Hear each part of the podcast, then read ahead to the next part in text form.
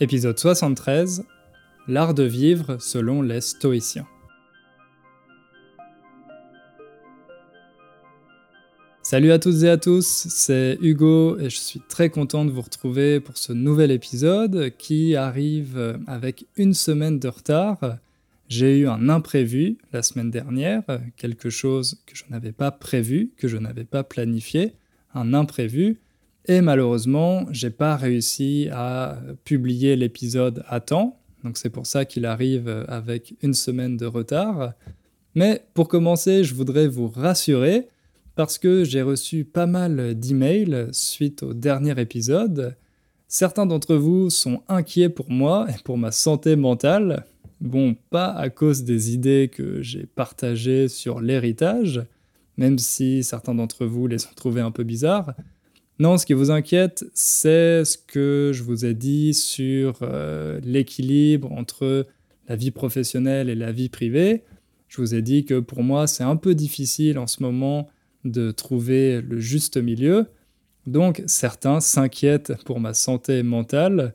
C'est très gentil, je suis vraiment touché, mais ne vous inquiétez pas, peut-être que j'ai un peu exagéré dans ce dernier épisode, mais vraiment tout va bien. C'est juste que je me suis rendu compte euh, que cette année, j'ai eu les yeux plus gros que le ventre. Ça, c'est une bonne expression. Avoir les yeux plus gros que le ventre, c'est par exemple quand vous êtes au restaurant et qu'il y a deux desserts sur la carte qui vous semblent vraiment délicieux. Alors, comme vous ne savez pas lequel choisir, vous commandez les deux. Mais une fois que vous avez fini le premier, vous n'avez plus du tout faim et euh, vous n'avez pas l'appétit pour manger le deuxième. Donc ça, c'est avoir les yeux plus gros que le ventre quand on a trop d'ambition compte tenu de ses moyens. Moi, je vous dis que j'ai eu les yeux plus gros que le ventre cette année parce que j'ai lancé plusieurs projets en même temps et c'était vraiment des gros projets. J'ai commencé par refaire complètement le site internet et comme je ne suis pas programmeur, ça m'a demandé pas mal de travail. J'ai passé pas mal d'heures sur les forums à chercher comment résoudre différents problèmes. J'ai aussi lancé la chaîne YouTube en faisant une vidéo par semaine. Et puis, comme il y a de plus en plus de personnes qui s'inscrivent à mon programme Build a Strong Core, eh bien là aussi, ça me demande plus de temps pour euh, répondre aux questions, accompagner les personnes euh, quand elles font les leçons, etc. Et surtout, vous savez que cet été, j'ai lancé la création de mon deuxième cours. Ça, c'est mon gros chantier en ce moment. Un chantier, c'est tout simplement un lieu de construction. Par exemple, quand on construit un nouveau bâtiment, là où on pose les fondations, où on fait les travaux, c'est le chantier. Mais on peut, on peut utiliser aussi le mot chantier pour parler d'un projet en cours.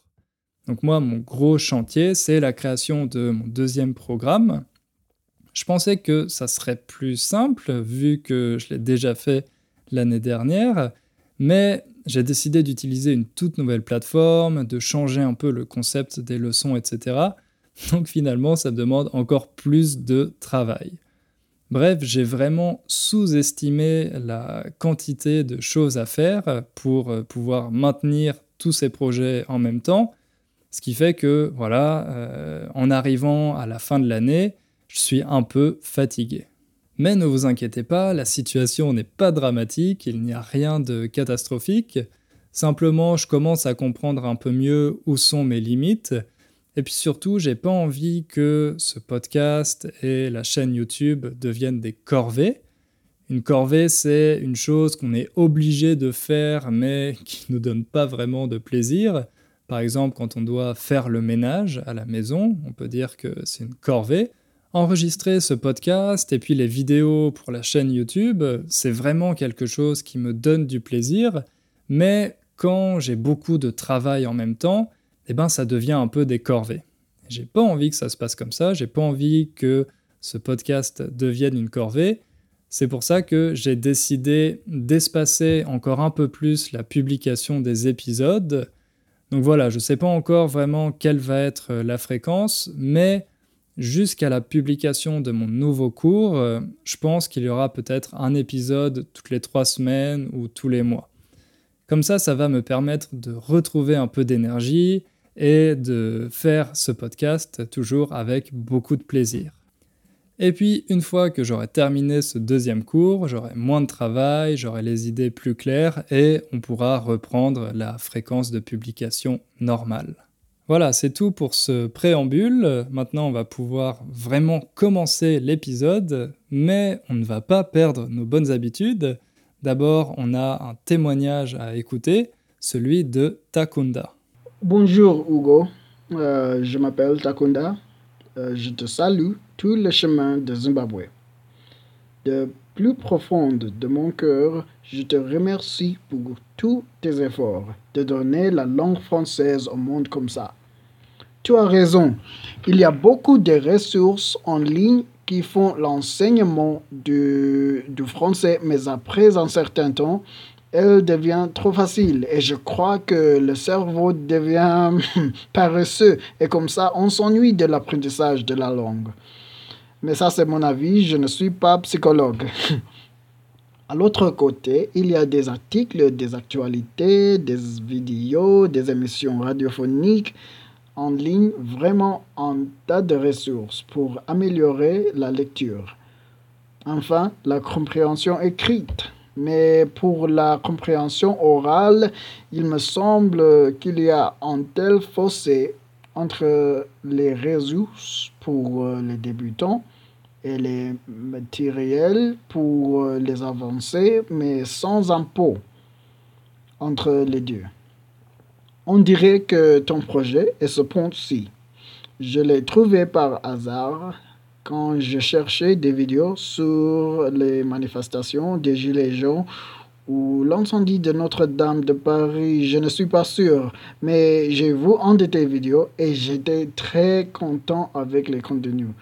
Je, je passerai l'examen DELF B2 dans deux semaines. Et tes vidéos dans mon emploi de temps étaient très magnifiques. Oh, j'apprends le français avec après l'apprendre au lycée il y a dix ans. Mais pour, pour élargir mes horizons j'ai décidé de reprendre le français et d'apprendre l'allemand aussi pourquoi pas euh, je voudrais ajouter le mandarin à mon répertoire mais doucement je, je l'arriverai euh, continuez ton bon travail Hugo euh, c'est apprécié dans le monde entier. Salut mon frère. Merci beaucoup pour ton message, Takunda. Si je dis pas de bêtises, c'est la première fois qu'on a un auditeur euh, du Zimbabwe dans le podcast. En même temps, j'ai l'impression de dire ça à chaque épisode. À chaque fois, on a un nouveau pays qui est représenté. Ça me fait super plaisir. Aujourd'hui, la communauté Inner French est vraiment internationale. Et qui sait, peut-être qu'un jour, on aura eu un auditeur ou une auditrice de chaque pays dans le podcast. Ça serait vraiment génial. Faudrait que je commence à tenir euh, le compte. Bref, Takunda, je trouve que tu as un très bon français, c'est vraiment très naturel. Si vous aussi vous voulez m'envoyer un message pour passer dans le podcast, je préfère vous prévenir, il faudrait mieux attendre l'année prochaine parce que j'ai déjà tellement d'enregistrements en stock que si vous m'en envoyez un maintenant, vous n'allez pas vous entendre avant plusieurs mois. Donc voilà, c'est pas la peine. Attendez un peu et envoyez-le moi plutôt euh, l'année prochaine.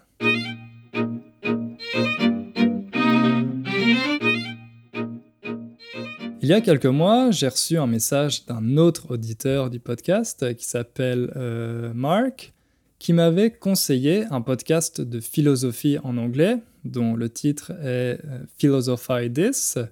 En fait, c'est un podcast qui vulgarise les grands penseurs de la philosophie pour qu'on puisse adapter leurs idées à notre vie quotidienne.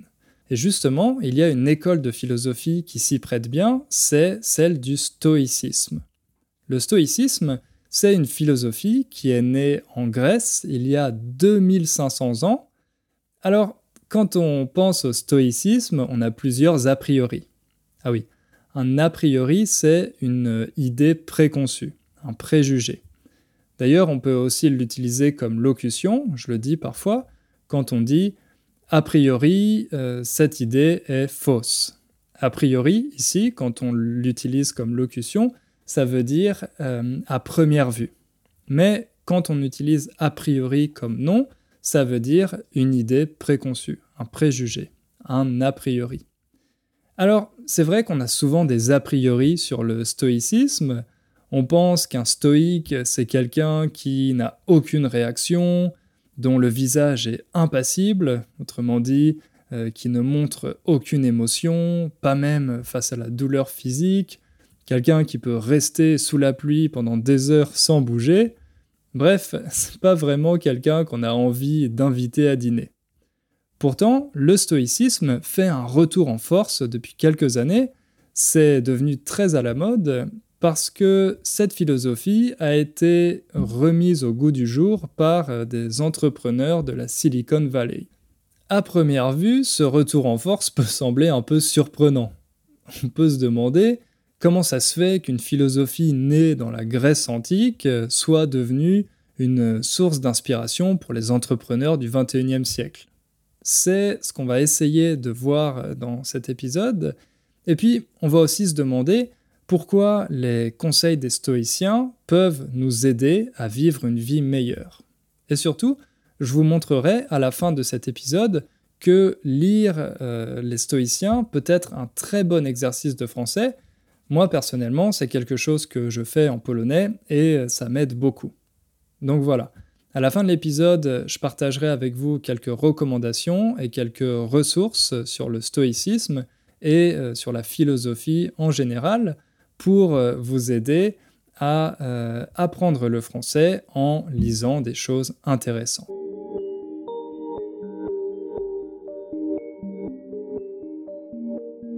Pour commencer, on va remonter dans le temps pour s'intéresser aux origines du stoïcisme. Comme je vous l'ai dit, le stoïcisme est né en Grèce au IVe siècle avant Jésus-Christ grâce à un homme qui s'appelle Zénon de Citium. Citium, c'était une ville de Chypre où Zénon vivait dans une riche famille de marchands. Un marchand, c'est quelqu'un euh, qui vend des produits, qui vend des choses. Mais maintenant, on dit plutôt un commerçant. Donc Zénon venait d'une riche famille de marchands à Citium, et quand il était adolescent, il est parti faire ses études à Athènes. Ce qu'il faut savoir, c'est que les philosophies antiques, comme euh, le stoïcisme, l'épicurisme, le scepticisme, le cynisme, etc., étaient des philosophies qui prescrivaient un certain mode de vie. Elles étaient très orientées sur la pratique. Bien sûr, elles s'intéressaient aussi aux idées, aux concepts, etc., mais elles avaient vraiment vocation à guider les hommes dans euh, leurs choix et leur euh, vie de tous les jours. Zénon, lui, il voulait mener une vie exemplaire. Il rejetait les passions comme des maladies, il mangeait et s'habillait simplement, modestement, il parlait peu, et en général, c'était une personne assez facile à vivre. C'était agréable de passer du temps avec lui parce qu'il n'allait pas euh, vous déranger, il n'était pas très exigeant, etc. Et en fait, c'est cette austérité légendaire qui est devenue un peu la base du stoïcisme et euh, qui l'a rendu célèbre. Mais à la fin du deuxième euh, siècle avant Jésus-Christ, le stoïcisme a trouvé une deuxième jeunesse quand il a été importé à Rome avec le reste de la civilisation grecque. Quand le stoïcisme est arrivé à Rome, il a fait des adeptes. Ça, c'est une bonne expression. Faire des adeptes, ça veut dire qu'une idée ou qu'un groupe euh, réussit à convaincre d'autres personnes de les adopter. Donc le stoïcisme a fait des adeptes. Il y a beaucoup de Romains qui se sont, on pourrait dire, convertis au stoïcisme, qui ont adopté cette philosophie.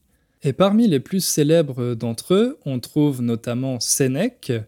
Alors Sénèque, c'était un philosophe, un dramaturge. Il a écrit des tragédies comme Oedipe et Phèdre.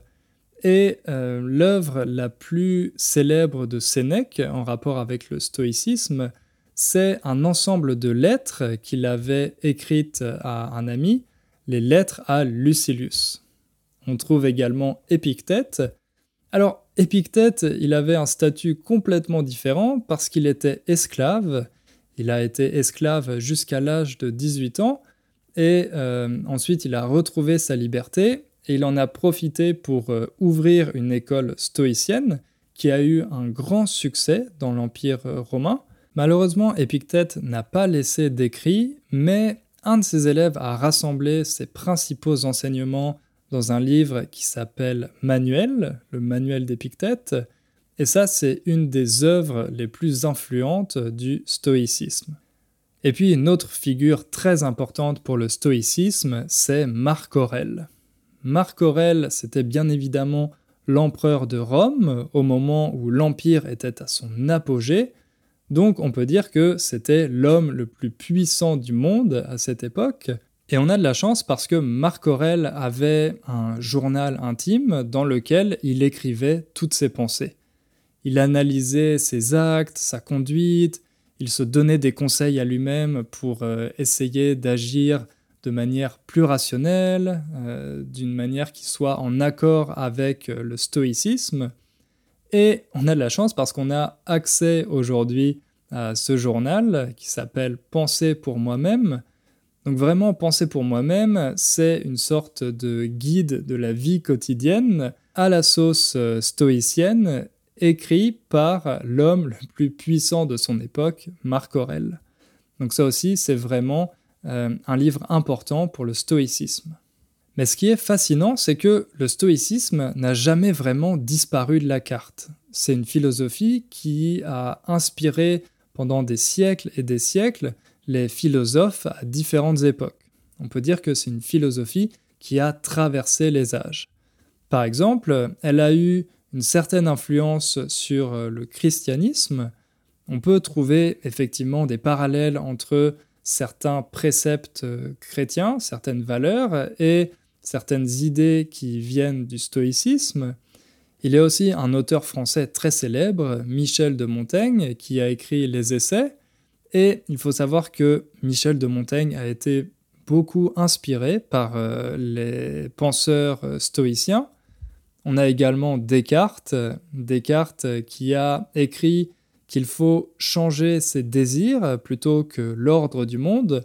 Et ça, c'est vraiment une valeur centrale dans le stoïcisme. On va en reparler un peu plus tard. Mais il y a aussi euh, le philosophe allemand Nietzsche au XIXe siècle qui a repris certains concepts stoïciens pour euh, son concept à lui euh, d'amor fati, son concept qu'il appelle amor fati. Bref, on peut dire que le stoïcisme a eu une très bonne longévité, qu'il a continué d'inspirer les philosophes bien après sa création dans la Grèce et la Rome antique. Et comme je vous l'ai dit en introduction, aujourd'hui le stoïcisme fait un véritable retour en force depuis quelques années. Il a été popularisé par euh, un, auteur et entrepreneur américain qui s'appelle euh, Tim Ferriss. C'est l'auteur d'un best-seller qui s'appelle La semaine de 4 heures. Peut-être que certains d'entre vous l'ont lu. Tim Ferriss, il euh, donne sa propre définition du stoïcisme.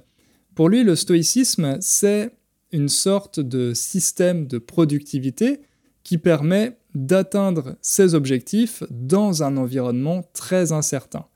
Un peu plus tard, on a aussi euh, Ryan Holiday, qui est lui aussi un auteur euh, qui écrit beaucoup sur le marketing et les médias, qui a décidé de vulgariser le stoïcisme à travers euh, plusieurs livres, dont le plus célèbre qui s'appelle The Daily Stoic.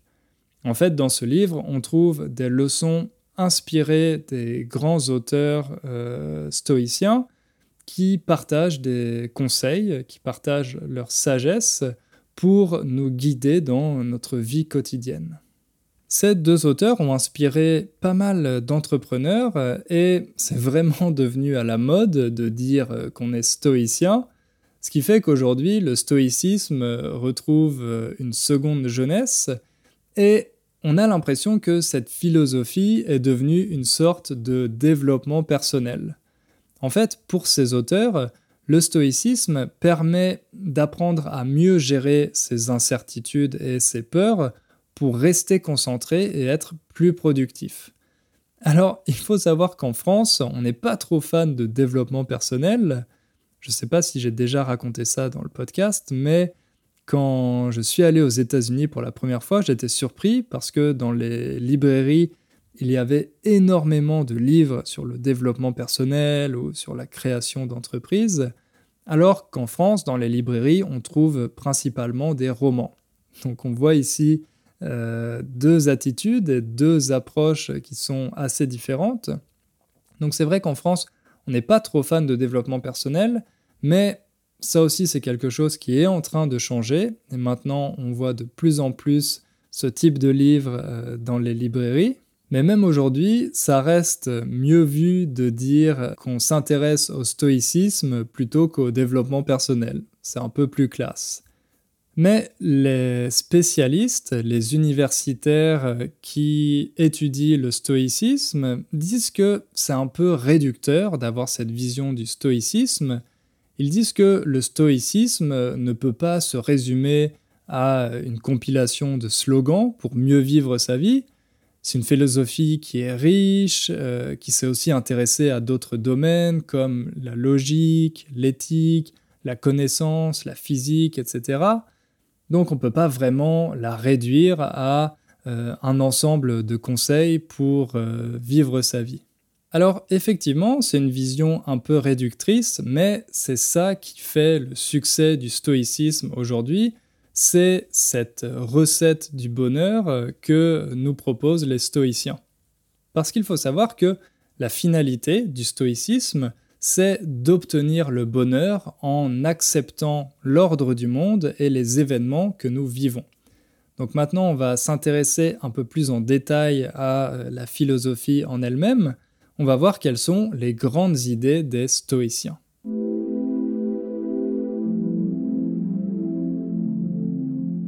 Dans le stoïcisme, il y a un concept central qui est celui du détachement.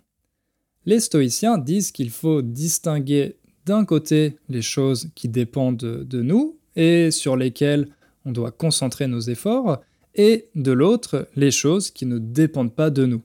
Et en fait, il est inutile, il est vain d'essayer de lutter contre ces choses, parce qu'on ne peut pas les changer. Épictète dit il faut vouloir que les choses arrivent comme elles arrivent. Alors là, vous vous demandez peut-être euh, à quoi ils font référence quand ils euh, font cette distinction entre les choses que l'on contrôle et celles que l'on ne contrôle pas. Les choses que l'on contrôle, ce sont par exemple nos pensées, notre jugement, notre euh, attitude vis-à-vis des autres, notre comportement, nos actions, etc. Au contraire, les choses que l'on ne contrôle pas, ce sont le passé, en fait, à quoi bon euh, avoir des regrets? À quoi ça sert d'avoir des regrets? Parce que ce qui est fait est fait et on ne peut pas changer le passé. De la même manière, il est inutile de s'inquiéter euh, par rapport au futur. On ne sait pas comment les choses vont se produire, comment les choses vont arriver, et tant qu'elles ne sont pas arrivées, eh ben c'est inutile de s'inquiéter. On n'a pas non plus de contrôle sur euh, l'environnement dans lequel on est né, par exemple, comme Épictète, on peut naître esclave. Bon, à notre époque, c'est un peu plus rare, heureusement, de naître esclave, mais on peut naître dans une famille très pauvre ou dans une famille très riche. On n'a aucun contrôle sur ça. On n'a pas non plus de contrôle sur euh, le temps qu'il fait, euh, sur l'attitude des autres à notre égard. C'est pour ça qu'il ne faut pas faire dépendre son bonheur des autres. Si on veut à tout prix être populaire, on risque de souffrir parce qu'on ne peut pas vraiment contrôler la façon dont les autres nous voient et euh, quelle opinion ils ont de nous. Ça, c'est vraiment la clé du bonheur selon les stoïciens.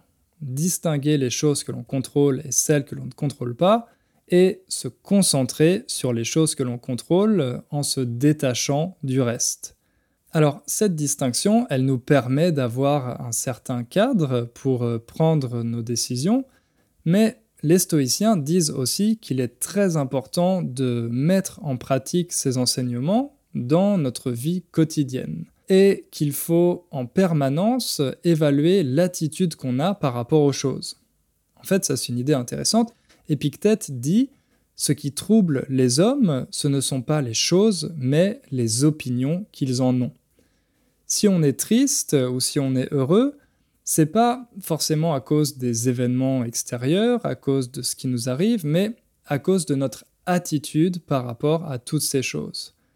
Les stoïciens disent que notre souffrance existe seulement dans notre imagination, que l'homme est lui-même la cause principale de son malheur.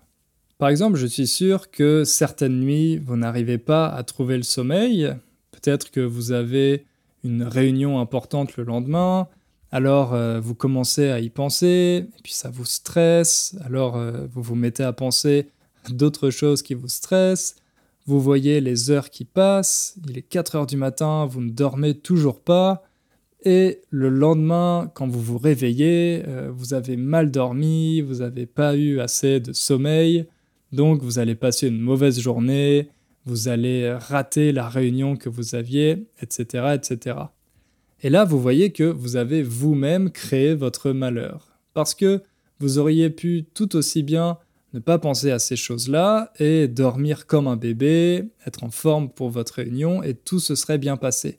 De la même manière, il y a des matins où on se lève, on est de très bonne humeur, on se dit qu'on va passer une bonne journée et effectivement tout va bien. Et puis le lendemain, rien n'a changé, vous avez toujours la même vie, le même travail, il fait le même temps dehors, mais vous vous levez du pied gauche, vous êtes de mauvaise humeur, et là, il y a de grandes chances que vous passiez une mauvaise journée. C'est en ça que les stoïciens disent que euh, notre malheur existe seulement dans notre imagination. Et ils parlent aussi de la souffrance physique, euh, ils disent qu'on peut s'entraîner à résister à la souffrance physique. Évidemment, ça c'est un peu plus compliqué les stoïciens conseillent de restreindre nos ambitions au sens où il ne faut pas trop en demander aux hommes, il ne faut pas euh, trop en attendre des hommes. Parce que si l'on considère que les hommes sont bons, alors on sera forcément déçu et malheureux. Au contraire, si on considère que les hommes ont des défauts, alors là, on ne sera pas surpris, on ne sera pas euh, attristé, quand on verra des exemples de ces défauts ou de ces imperfections. D'ailleurs, Marc Aurel encourageait à se préparer dès le matin aux mauvaises rencontres euh, qu'on pourrait faire pendant la journée.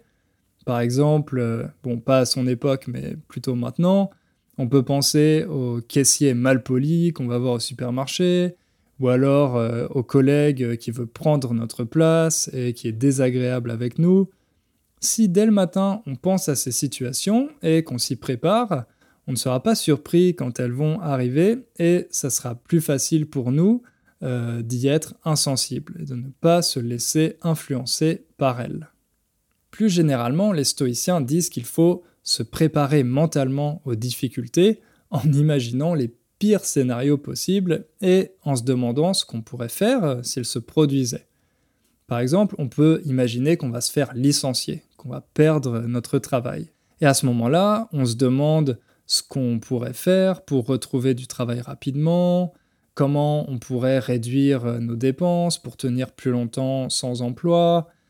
On essaye de peut-être mettre à jour notre CV, de regarder dans nos contacts s'il y a des personnes qui peuvent nous aider, mais aussi de développer d'autres sources de revenus pour ne pas être complètement dépendant de son travail. Bref, imaginer ces scénarios, ça nous permet d'être mieux préparés et euh, de mieux appréhender les difficultés quand elles se présentent. L'exercice ultime pour ça, c'est quelque chose qui s'appelle le memento mori, autrement dit, se rappeler qu'on va tous mourir un jour. Le but avec cet exercice, c'est pas de sombrer dans la tristesse et la dépression, mais au contraire, d'essayer de vivre dans le présent, d'apprécier chaque moment comme un cadeau, parce qu'on sait que tout peut s'arrêter demain. C'est pour ça qu'il ne faut pas se contenter de la médiocrité, de faire un travail qu'on déteste ou d'être fâché avec des personnes qu'on aime. Il faut vraiment essayer d'être la meilleure version de soi-même possible dès aujourd'hui et ne pas tout repousser au lendemain. Quand on fait cet exercice, ça nous permet de savoir quelles sont nos priorités et de travailler dessus dès maintenant au lieu de procrastiner.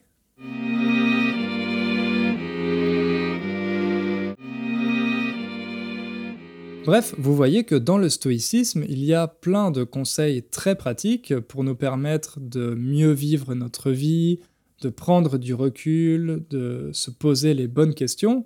Et c'est d'ailleurs pour ça que le stoïcisme est un très bon sujet pour euh, apprendre les langues étrangères, parce qu'en général, ça concerne la vie quotidienne, donc il y a du vocabulaire euh, qui est vraiment utile au quotidien.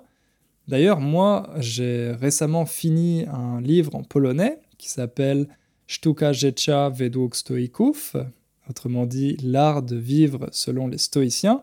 L'auteur, c'est euh, Piotr Stankiewicz.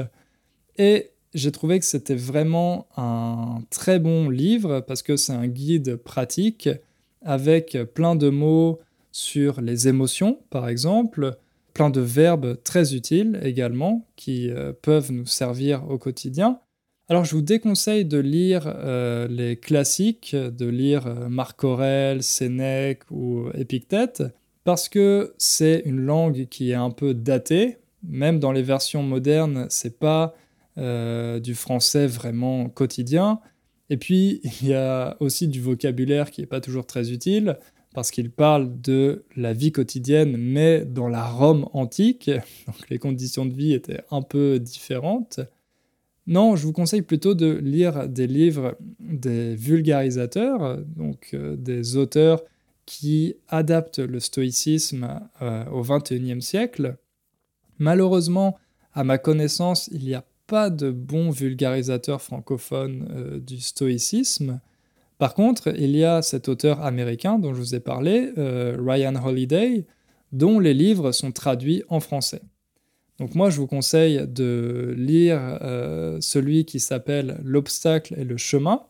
J'ai un élève d'ailleurs euh, qui le lit en ce moment et c'est euh, lui qui m'en a parlé. J'ai trouvé que c'était une très bonne idée. Et puis vous pouvez aussi regarder des vidéos sur le stoïcisme sur YouTube.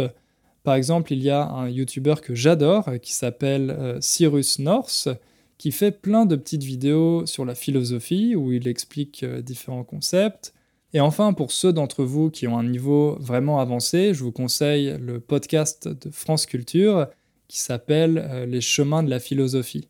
Je vais mettre tous les liens dans la description de l'épisode, donc si vous n'avez pas bien entendu, vous pouvez aller sur mon site euh, innerfrench.com et là vous verrez les liens pour euh, ces chaînes YouTube, ces podcasts, ce livre, etc. etc.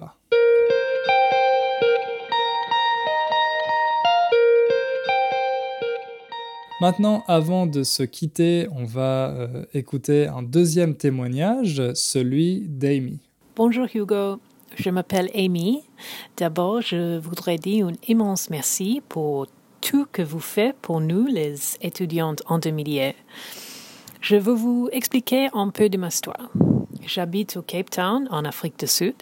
Ma langue maternelle est anglais et ma deuxième langue est espagnole, grâce à ma mère qui est argentine. Je sors depuis huit ans avec un homme suisse, franco-suisse, et chaque année nous sommes allés passer quelques semaines avec sa famille à Genève, normalement pendant les mois juillet et août. Ce n'est pas facile de trouver la motivation d'apprendre le français, parce que presque toutes les personnes que je connais à Genève parlent anglais. Mais entre la famille de ma copain, ils parlent surtout le français. Pendant six ans, euh, j'ai j'entendais beaucoup le français. Et comme je parle déjà espagnol, j'étais capable de comprendre un petit peu de la conversation. Mais comme je n'avais pas une pratique régulièrement de le français, c'était impossible de l'améliorer. Au début de 2018, les deux parents de ma copain étaient un peu malades et je décidais d'améliorer mon français pour être capable de communiquer un peu avec eux en français. En mai 2018, je commençais avec une cours de français, mais malheureusement, c'était un peu tard dans l'année et la cours était déjà avancée, plus que la moitié. Mais j'essayais, euh, même s'il n'avait pas beaucoup de temps. Bref, cet été, je n'arrivais pas de parler français. J'étais complètement bloquée. C'est comme tu dis, la langue est comme un marathon, pas les sprints. Comme tu peux imaginer, j'étais très démotivée. J'ai découvert ton podcast au début de cette année et j'étais très contente de voir que je pouvais comprendre presque tout. Ça me donnait la confiance d'essayer encore. J'espère que cet été, j'arrive à parler un peu plus avec les familles. Merci encore Hugo. À bientôt. Merci beaucoup Amy pour ton message. J'ai deux amis qui sont allés à Cap Town récemment. Ils m'ont montré leurs photos. J'ai trouvé ça magnifique. Je pense qu'il y a de très beaux paysages et une belle diversité. J'aimerais bien y aller un jour. Je suis vraiment content de savoir que mon podcast euh, t'a remotivé après cette première expérience. Pour être honnête, c'est souvent comme ça quand on apprend une langue. La première fois qu'on est confronté à la vie réelle avec des locuteurs natifs, ça peut nous sembler vraiment difficile parce que dans les cours, les choses sont simplifiées, donc voilà, on a l'impression de comprendre un peu. Mais comme tu le sais, c'est un marathon et ça demande euh, des mois, voire des années, avant d'être vraiment capable d'utiliser euh, la langue dans la vie réelle. Mais il ne faut pas se décourager, il ne faut pas abandonner. Donc je suis content que tu aies repris ton apprentissage. Tu m'as envoyé ce témoignage euh, il y a quelques mois, donc entre-temps j'imagine que tu es allé voir ta belle famille en Suisse. Je suis sûr que c'était plus facile que la première fois. Envoie-moi un petit message pour me dire comment ça s'est passé, je suis curieux de le savoir. Et euh, merci encore d'avoir fait cet enregistrement pour moi. Voilà, on va terminer cet épisode sur le stoïcisme. J'espère que ça vous a plu. Comme d'habitude, si vous voulez me soutenir, vous pouvez laisser une petite évaluation sur iTunes ou sur Facebook, ça me fera très plaisir. On se retrouve dans trois semaines ou un mois, je sais pas encore. Et en attendant, n'oubliez pas de faire un peu de français tous les jours. Merci et à bientôt.